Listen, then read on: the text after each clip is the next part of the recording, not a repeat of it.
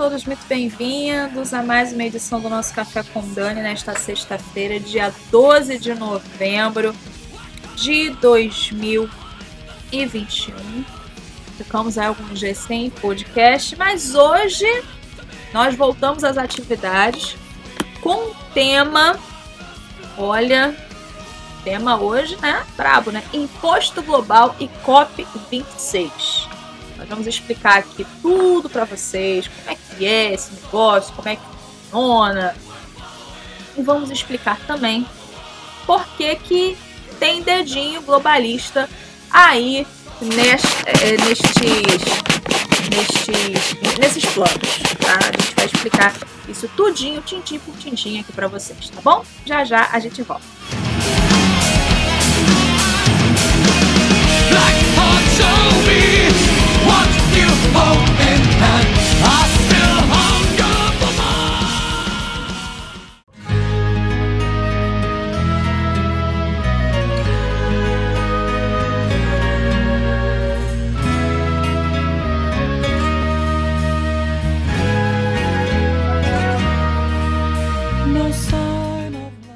Muito bem, pessoal, estamos de volta com o nosso café com Dani.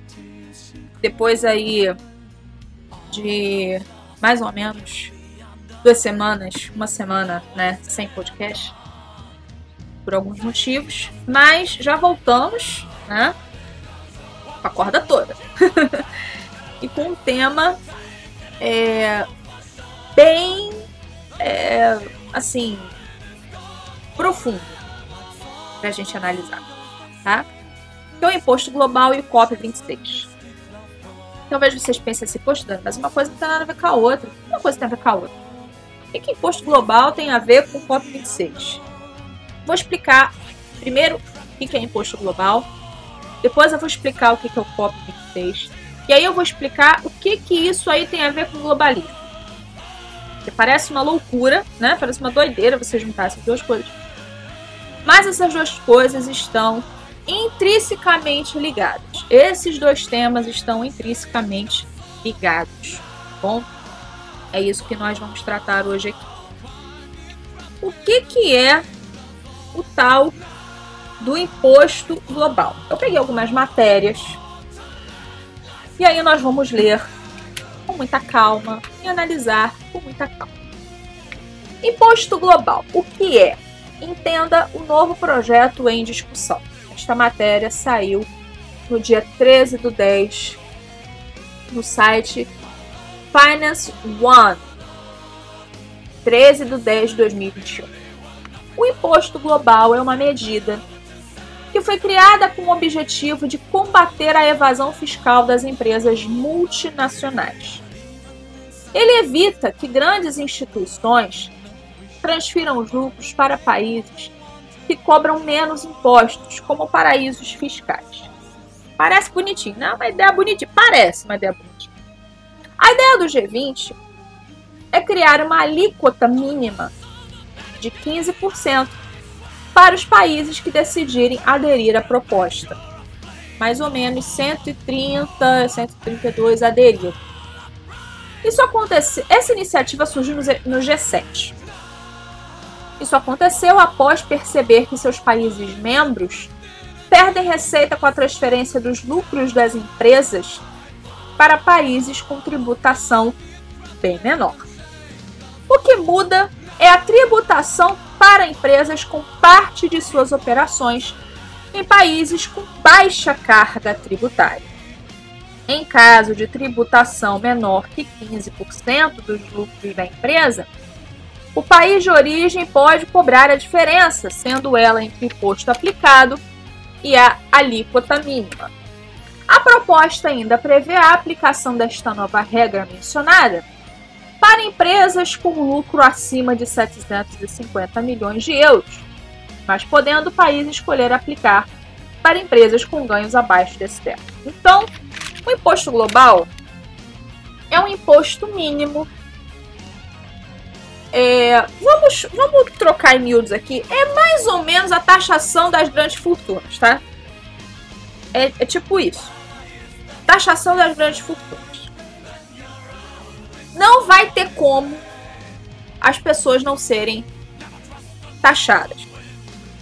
Só que tem aquela coisa, né? Bill Gates não vai ser taxado. Vocês acham mesmo que Bill Gates, George Soros, família Rockefeller, eles vão pagar? Ah, não. Claro que não. Of course que não, né? Isso vai sobrar para o cidadão de bem.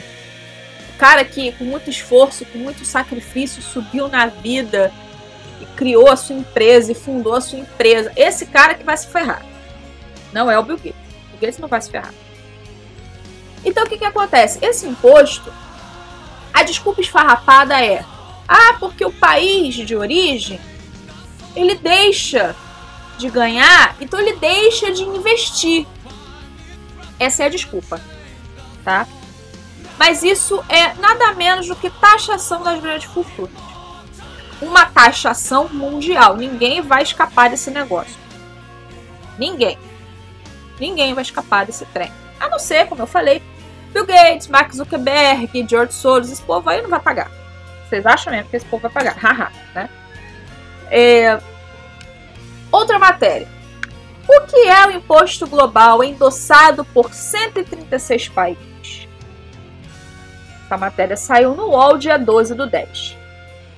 Para a OCDE, Organização para a Cooperação e Desenvolvimento Econômico, o acordo é histórico, entre aspas, e a taxação vai permitir realocar mais de 125 bilhões de lucros de quase 100 das maiores e mais lucrativas multinacionais para países do mundo todo.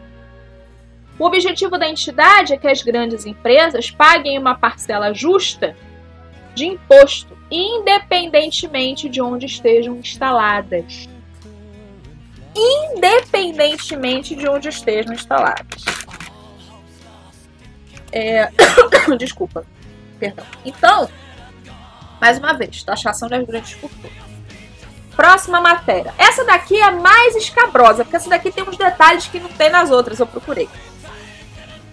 O que é e como funcionaria o imposto global proposto por Biden? O imposto global foi proposto. Quer dizer, não é que ele foi bem proposto pelo Joe Biden. Ele foi é, relembrado, porque isso já era uma ideia mais antiga. Mas ele foi relembrado pelo Joe Biden. Né? O Joe Biden falou, tirou lá da caixinha do esquecimento, falou: vem aqui, posto global, vamos conversar, né? Vamos lá. A proposta para estabelecer uma taxa mínima global para negócios faz parte do plano de mudanças de tributação para empresas dos Estados Unidos apresentado no início de abril e batizado de Made in America.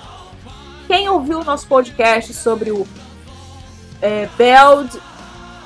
Ai meu Deus. Build Back Better. É que eu tava tentando lembrar assim. Build Back Better. Lembram do nosso podcast? Lembram daquela lista de coisas que o Biden quer fazer? Uma dessas coisas é aumentar a tributação, aumentar os tributos. Tá? Tá lá no Belt Back Better, né? Aumentar os tributos. O plano surge ao lado do ambicioso programa de infraestrutura proposto pela Casa Branca, que eu falei para vocês, que seria financiado com o aumento da tributação de corporações nos Estados Unidos de 21 para 28%. Detalhe: a tributação era 35%. E o Trump diminuiu para 21%. O Trump diminuiu e o Biden quer aumentar. Vocês veem que o Biden é maravilha de presidente, só que não. Os países que adotarem um sistema poderiam estabelecer as taxas fiscais corporativas que quiserem. Mas uma empresa nacional que tenha parte de suas operações em um país estrangeiro de baixos impostos teria que pagar ao seu governo local a diferença entre os impostos que pagou naquele país e a taxa mínima global, que vai ser de 15%. Aí vocês perguntam assim, Dani, mas o que isso tem a ver com o COP26? Vamos lá. O COP26 é uma reunião, um conselho para tratar do clima, certo? Esse aí é o, o conselho que trata do clima. Eles falam aquelas coisas como aquecimento global e blá blá blá. O imposto global foi aprovado antes do COP 26. O imposto global ele foi votado entre os países que fazem parte aí do G20 antes do COP 26, tá? Antes da conferência do, do clima. O que, que acontece? Empresas muito grandes, multinacionais, essas coisas todas, geralmente poluem mais, certo? Quanto maior a produção, infelizmente, maior a poluição. Infelizmente. Aí o que, que acontece? Com esse imposto mínimo global, as empresas elas vão diminuir o seu ritmo. Quem é que quer pagar 15% para uma instituição que nem sabe que vai receber o dinheiro? Porque eu procurei, eu fiz uma pesquisa e ainda não se sabe para onde vai esses 15%. Para onde vai esses 15% cobrados das empresas? Não se sabe. Eles ainda vão criar um fundo sabe Deus quando, vão criar um fundo para colocar esse dinheiro todo. E não sabem para onde vai esse dinheiro ainda. Então, esses 15% cobrados de empresas multinacionais vai ser uma bagatela de um dinheiro. Olha, não se sabe para onde vai. Então, que, que é, qual, qual vai ser qual vai ser a reação de multinacionais? muito provavelmente, muitas delas vão diminuir o seu ritmo. Vão diminuir, é, talvez até fechar em alguns lugares. Que não vão dar conta de ficar pagando 15%. Não vão dar conta de ficar pagando esse dinheiro todo. Para quem nem se sabe, nem se sabe para quem vai enviar esse dinheiro. Então a tendência é que essas empresas diminuam. Um parênteses. Com o passar do tempo, a tendência é que existam grandes corporações, grandes é, oligopólios, tá? É, é, com passar, é, a, a, a, tendência é que seja assim, tá? Microempresas, médias empresas, a tendência é de falirem mesmo e, criar, e que surgirem grandes oligopólios, tá? Voltando. Então, essas empresas, muitas, vão diminuir o seu ritmo de trabalho. Tá? Diminuindo o ritmo de trabalho, elas vão diminuir a poluição. Certo? E é aí que entra o COP26. Porque como é que você faz. Como eu, eu, eu, eu cheguei nesse raciocínio pelo seguinte: não teria como fazer ao contrário. O imposto global é meio que uma punição para as grandes empresas, para as multinacionais. É meio que uma punição. Taxação das grandes fortunas é uma punição. Jamais que o COP26 poderia ter vindo antes. Não faria sentido. Quando você vota primeiro o imposto global para depois falar de poluição, faz mais sentido. Faz mais sentido. Porque a, a, o que, que acontece? O imposto global ele foi colocado por causa desse negócio de pandemia, né? Todo mundo fechado, né? Fica em casa, economia a gente vê depois, como o presidente Bolsonaro falou tanto que ia dar problema, e deu problema. Então o pessoal votou isso, com essa coisa de, ah, vamos recuperar a economia. Só que não é bem recuperar a economia, é regredir a economia. Isso vai regredir a economia. O imposto global vai regredir a economia. Vai diminuir. O imposto global vai fazer com que as empresas freiem. E, consequentemente, isso vai afetar, né? Vai diminuir a poluição. Mas não de uma maneira é, consciente, assim, forçada. Tá? Só que não pensem que o COP26 é uma conferência linda de maravilhosa que visa o bem-estar do planeta, o bem-estar da humanidade, o bem-estar das pessoas, que visa a preservação das espécies e blá blá blá blá blá blá. Nada disso, tá? É óbvio, e eu vou falar isso citando o livro do Roger Scruton, Filosofia Verde. É óbvio que nós temos que pensar é, em preservar a, as espécies, em preservar as florestas, em preservar os ecossistemas. É claro que a gente tem que pensar assim. Só que a forma como os globalistas pensam é demasiadamente errada. Porque eles fazem um culto à Gaia. E eu pretendo até falar disso num podcast mais pra frente. Eles fazem um culto à Gaia, quer dizer, a Mãe Terra, natureza, eles fazem isso. Eles não pensam assim, poxa, eu preciso preservar isso aqui. Vamos pensar como é que a gente vai preservar isso aqui. Não, eles colocam isso acima de tudo e todas as coisas acima até do ser humano. Acima do ser humano. E aí o que, que acontece? Com a COP26, com essa conferência, vem outras coisas atreladas. Outros planos, os, os, planos, sabe, é, é, é, é aquela, aquele cavalo de Troia, né? Que você pensa que é uma coisa e não é nada daquilo, tá? Eu vou ler uma matéria para vocês que está no site JC de Pernambuco. O que é a COP26? Conferência sobre Mudanças Climáticas da ONU. Essa matéria é de maio. É a principal cúpula da ONU para debate sobre questões climáticas. Será realizada de 1 a 12 de novembro. Então estava tá, sendo realizada agora esses dias. Queima de combustíveis fósseis no transporte e também em atividades industriais, atenção, lembra que eu falei? É uma das maiores responsáveis pela emissão de gases de efeito estufa, como dióxido de carbono. Alguns países falaram que vão tentar reduzir aí a emissão de carbono. Vocês lembram que nós fizemos um podcast falando sobre o cartão de carbono? Vocês lembram? Nós fizemos um podcast há um tempinho atrás, não faz muito tempo não, acho que foi em outubro mesmo, sobre o cartão de carbono, que era o seguinte: era uma espécie de cartão de crédito em que tudo, todos os seus gastos vão ser computados ali. E se você acabar com os seus créditos, Episódio do dia 14 de setembro, desculpa, episódio 144, está no Spotify.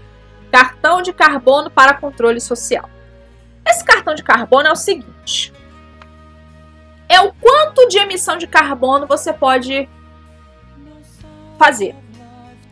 Está limitado a X, um número, de emissão de carbono. Se você acabou com seus créditos, você vai ter que comprar e o preço é alto para caramba.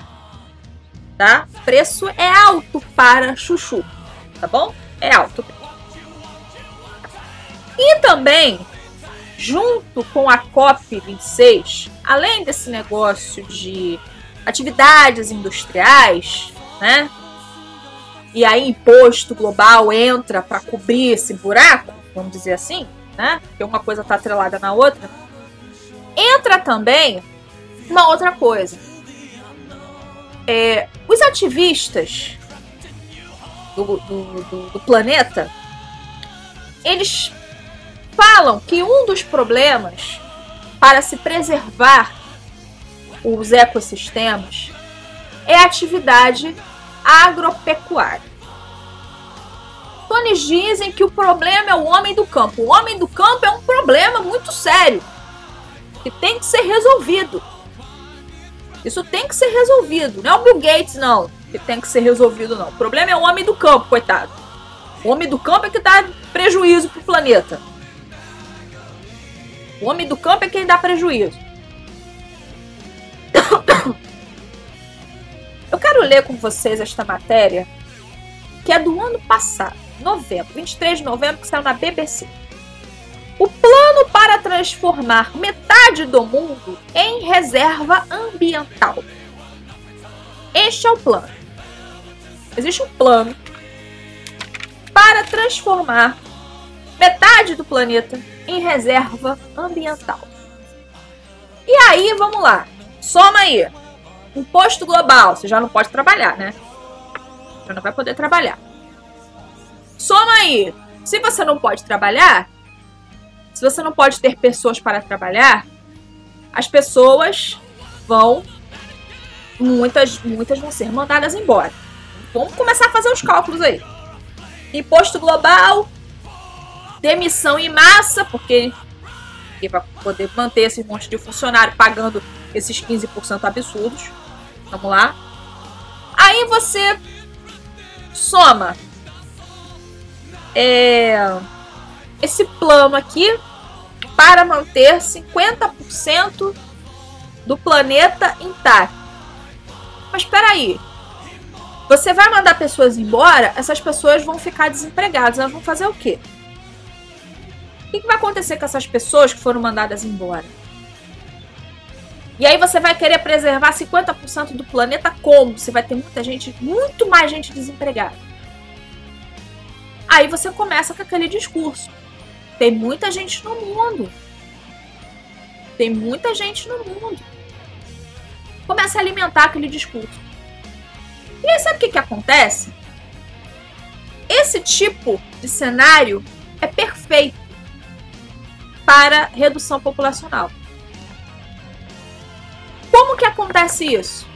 Pandemias, guerras fomentadas, é, doenças, a própria fome. A minha mãe, ela não tem muito estudo, não. Ela sabe o básico, ela sabe ler, escrever, interpretar texto, ela sabe disso. Mas a minha mãe, ela teve uma vida muito difícil. Porque minha mãe, ela sempre usou o raciocínio, minha mãe sempre usou a cabeça. E minha mãe sempre falava pra gente assim, poxa, eu vi o Michael Jackson naquela época, We Are the World, né? 1985, eu acho, tá lá. Que ele fez aquele movimento USA for Africa. E aí, no Reino Unido, o George Michael também fez. George Michael também fez no Reino Unido, né? O Michael Jackson juntou a galera nos Estados Unidos e gravou aquele USA for Africa, que é um LPzinho inclusive eu tenho. é, e o George Michael, no Reino Unido, juntou algumas pessoas e também gravou uma música lá, acho que é Do They Know It's Christmas, sei lá, não lembro direito como dá. É, justamente para angariar fundos contra a fome. Peraí. A ONU não era para resolver esse problema? A ONU não era para resolver isso? A ONU a ONU era para resolver esse problema. A minha mãe, pensando, comentou comigo uma vez. Há muito tempo que ela comentou isso. Ela falou: Poxa, tem ONU, tem tanta coisa, tem Unicef, tem não sei o quê. Por que, que tem criança passando fome ainda se tem a ONU? As pessoas, elas sabem que existe o problema. Como a minha mãe. Mas não sabem porque o problema ainda está lá. É porque o problema é fomentado e fomentado por esses filhos do diabo que são os globalistas. Esses caras que fomentam tudo isso. Então esse cenário vai ser um cenário perfeito. Mais do que perfeito, mais que perfeito, não vou falar assim igual a gente conjuga o verbo, não é mais que perfeito. Para a redução populacional, para que as pessoas aceitem isso como natural. Eu vou ler essa matéria para vocês e vocês vão entender. Antes considerada mera aspiração, essa ideia, a de metade do mundo ser reserva ambiental, tem sido levada a sério por muita gente, não apenas como um sistema de segurança para proteger a biodiversidade, mas também para mitigar o aquecimento global. Aquecimento global não é nenhum, mas vamos lá. A ambiciosa meta de proteger e restaurar sistemas naturais em grande escala é compartilhada por vários grupos e indivíduos. Uma organização chamada Nature Needs Health atraiu cientistas e grupos conservacionistas para pressionar pela proteção de 50% do planeta até 2030. Mas preste atenção nisso aqui. Em artigo publicado em 2019 na revista científica Nature Sustainability, uma equipe de pesquisadores argumentou que proteger vastas áreas da Terra poderia afetar um bi de pessoas e, em alguns casos, aumentar a pobreza. Olha o que eu tô falando aí. Olha o que eu falei aí. Aí, a, uma das pesquisadoras, Judith é, Schleicher, pesquisadora da Universidade de Cambridge, ela disse o seguinte: as questões sociais precisam desempenhar um papel mais proeminente se quisermos gerar uma conservação eficaz que funcione tanto para a biosfera quanto para as pessoas que a habitam. Porque para os, os ativistas é preservar o planeta ponto.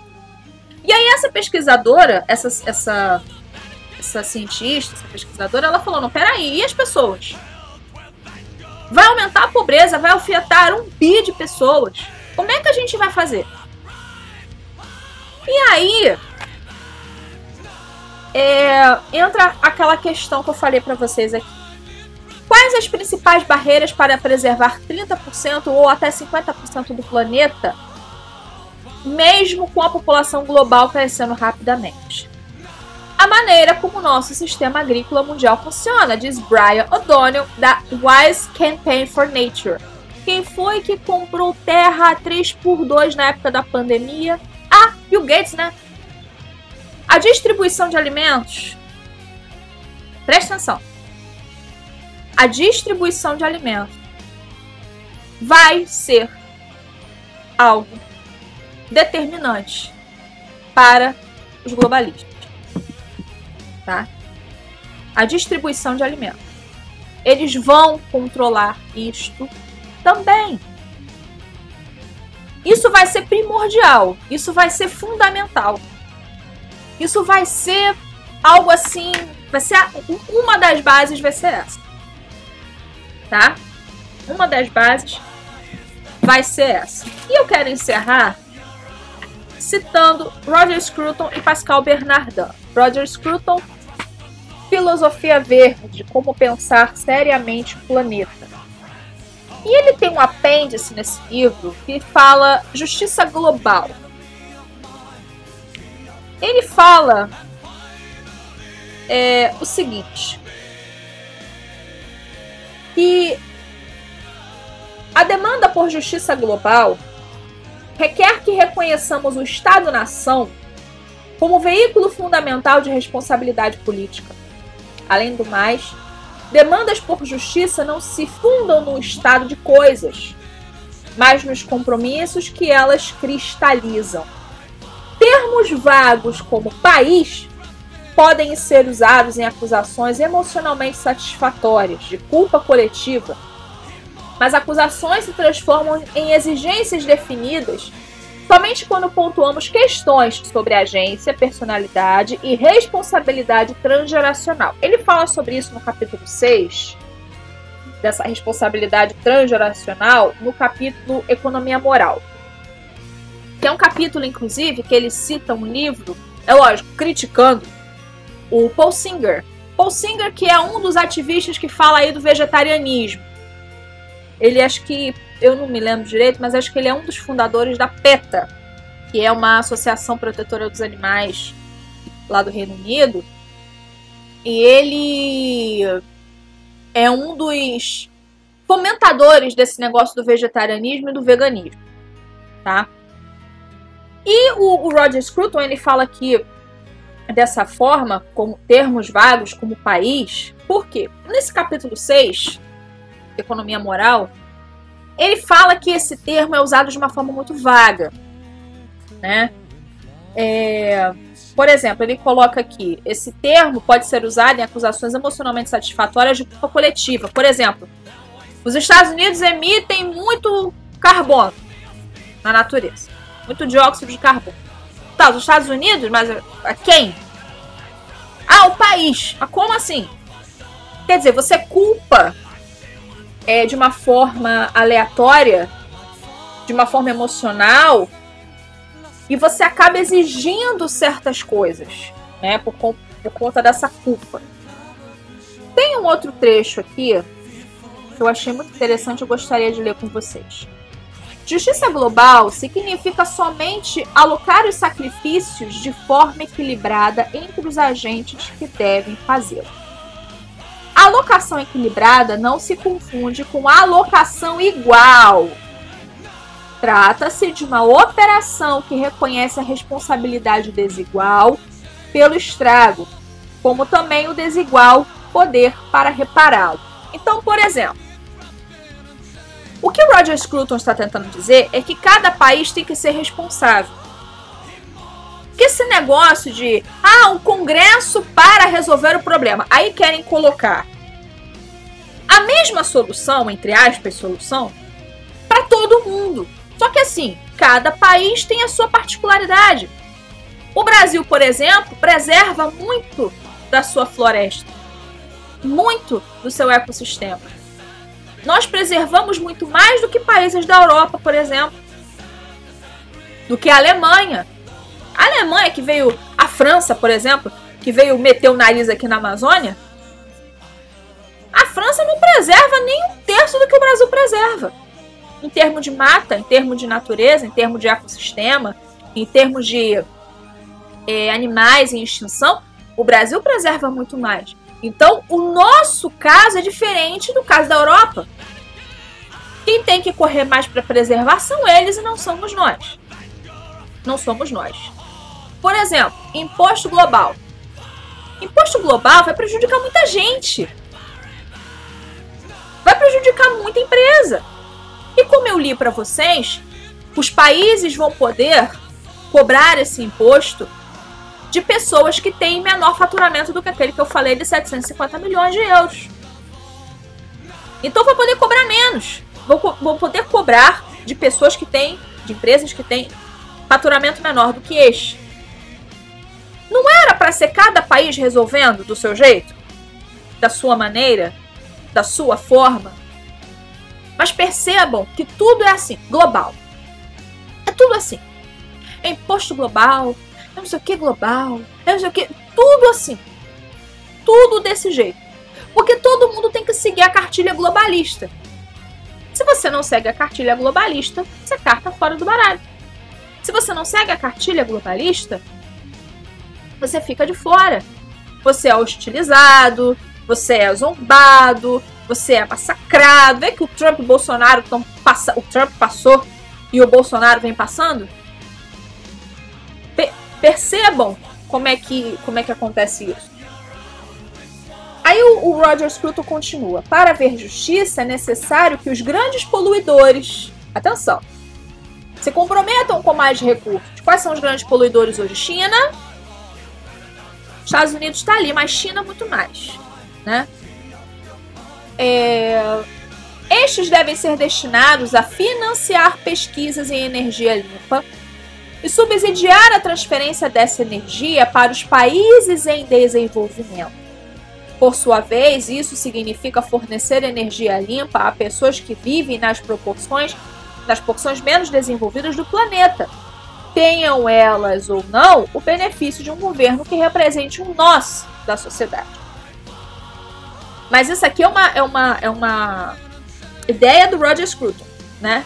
Que não vai ser acatada por ONU, coisa nenhuma, porque a ONU, né? Enfim, sabe que pra, pra, para que fim serve a ONU.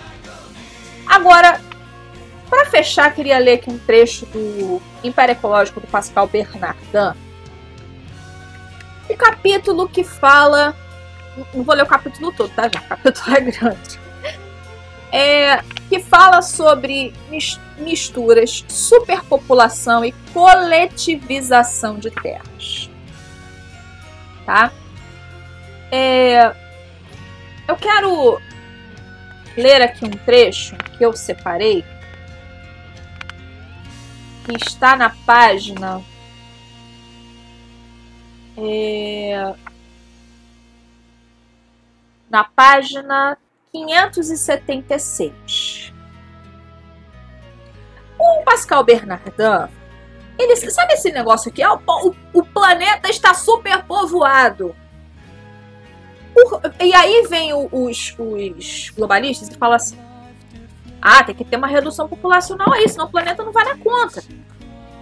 E aí vem imposto global, distribuição de alimentos, uma rede mundial de distribuição de alimentos, o Bill Gates comprando terra 3x2. Vão vendo.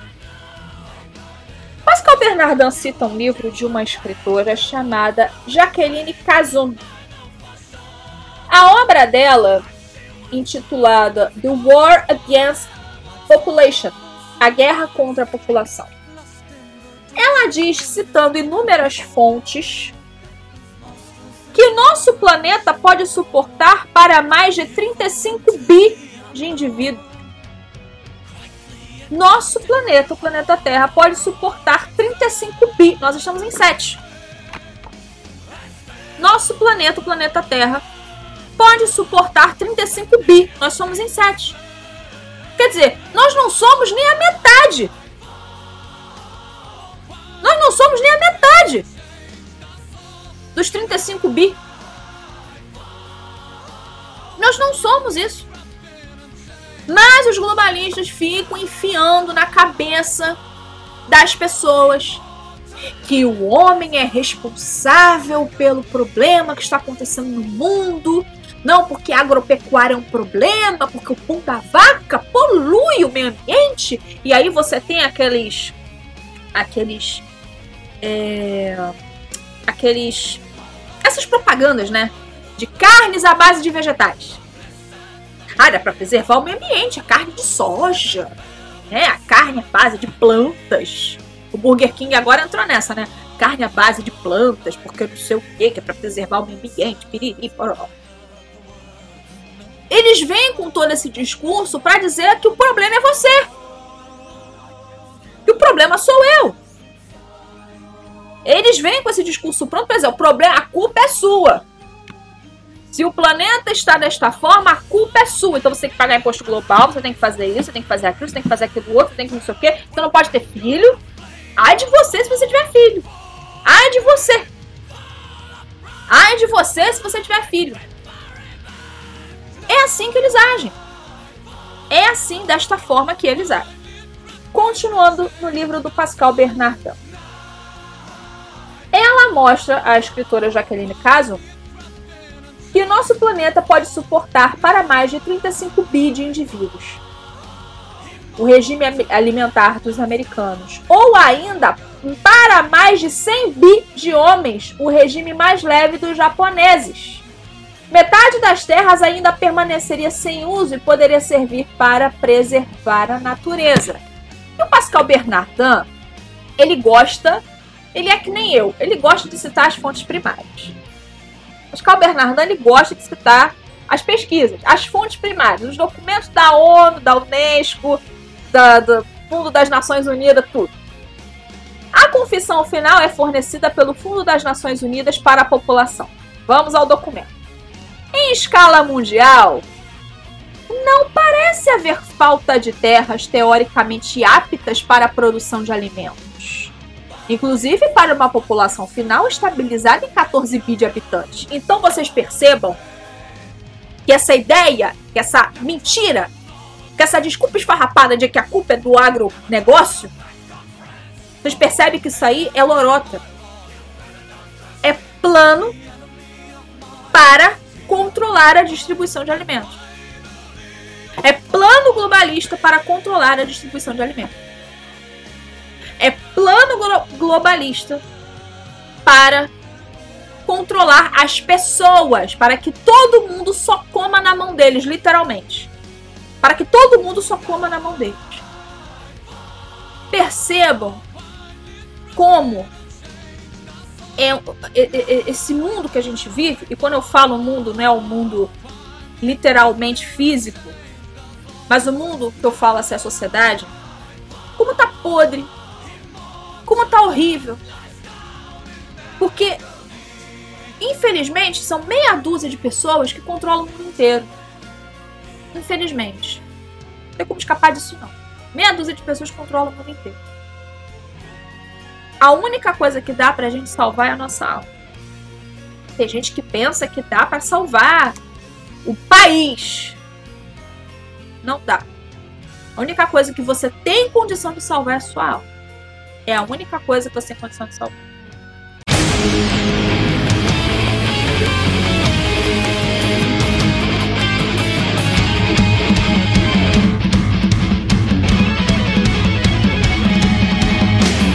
Muito bem, pessoal, vamos ficando por aqui. Quero mais uma vez agradecer o carinho e urgência de vocês. Lembrando, não se esqueçam de se inscrever no nosso canal do Telegram, Café com Dani Oficial. Lá, nosso podcast sempre chega em primeira mão, além de conteúdos exclusivos, tá bom? Um abraço a todos, fiquem com Deus, até a próxima. Tchau, tchau.